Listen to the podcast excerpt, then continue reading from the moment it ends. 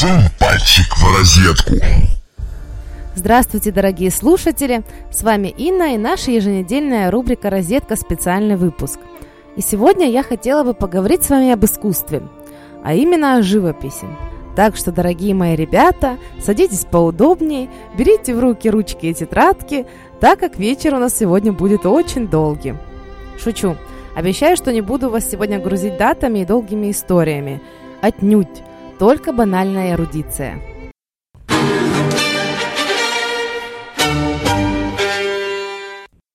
И сразу начну хвастаться. В субботу я побывала на выставке под названием «Оживший Леонардо да Винчи». На ней представлялись фрагменты его дневников, картины и построенные по его чертежам механизмы. Некоторые из экспонатов можно было даже потрогать и подергать, что особенно понравилось присутствующим детям, ну и двум особям мужского пола, с которыми я пришла на выставку. Апогеем всей выставки, конечно же, была Мона Лиза. Гениальная картина. Хотя бы потому, что прошло уже столько лет, а ученые всего мира все не унимаются и спорят. Поэтому тему, с кого писал да Винчи Мону Лизу и кому она улыбается, я даже поднимать не хочу. А то мы сегодня с вами вообще не разойдемся. Поэтому поговорим о других секретах. В данном случае нам их открывает Паскаль Кот, французский ученый-оптик. Для изучения холста он даже изобрел специальную фотокамеру, которая позволяет просканировать изображение и как бы виртуально снимать один слой краски за другим. И таким образом понять, как выглядела только что законченная картина.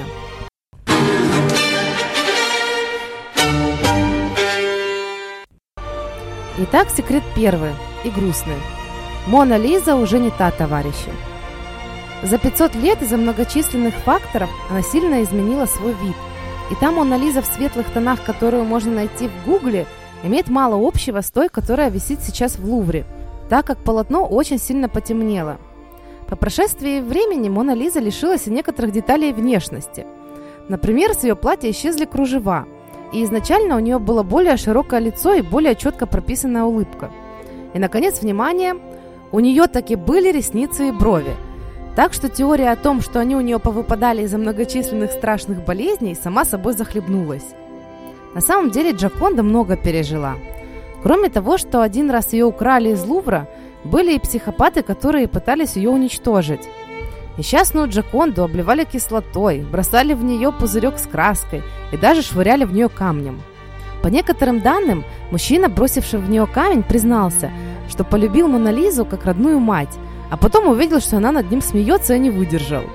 Вот такая вот печальная история. Но после этой истории Мону Лизу защитили пулей непробиваемым стеклом. В 2009 году туристка из России тоже решила отличиться и бросила в картину керамической кружкой. Говорят, из-за того, что французские власти отказывали ей в гражданстве. На самом-то деле, а почему бы и нет? Обиделась на французов и кинула кружкой картину итальянца – а потом еще говорят, что у женщин нет логики.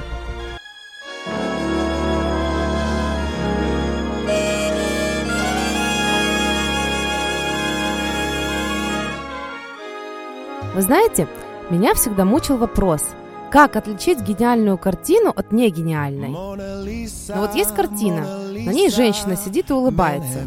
Да, очень симпатично и эстетично. Но что дальше? Вы, конечно, поняли, что в живописи я любитель-дилетант. То есть много чего знаю, но абсолютно не разбираюсь. И, кстати, для тех, кто разбирается, но на самом деле не разбирается, есть отличные онлайн-тесты. Вам предлагается угадать, чья перед вами картина – художника или шимпанзе по имени Конго. Ссылку высылаю вам на форум к Белке, в рубрику «Напиши ведущему». Поверьте мне, результаты могут быть шокирующими. Итак, чем же самый главный секрет Джаконды и ее улыбки? Когда на нее смотрят люди, то каждый видит что-то другое. Некоторое лицо матери, ждущего ребенка. Кто-то утверждает, что видит женщину, которая не хочет, чтобы ее рисовали.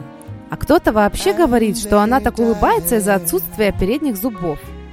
Может быть, это и есть ее секрет, что каждый может найти в ней, что близко ему самому. И каждому Мона Лиза улыбается как-то по-особенному – не знаю. Я стояла перед ней на выставке достаточно долго и ждала от себя эмоций. Ведь вот она. Смотрела на нее и точно видела, что она смотрит на меня.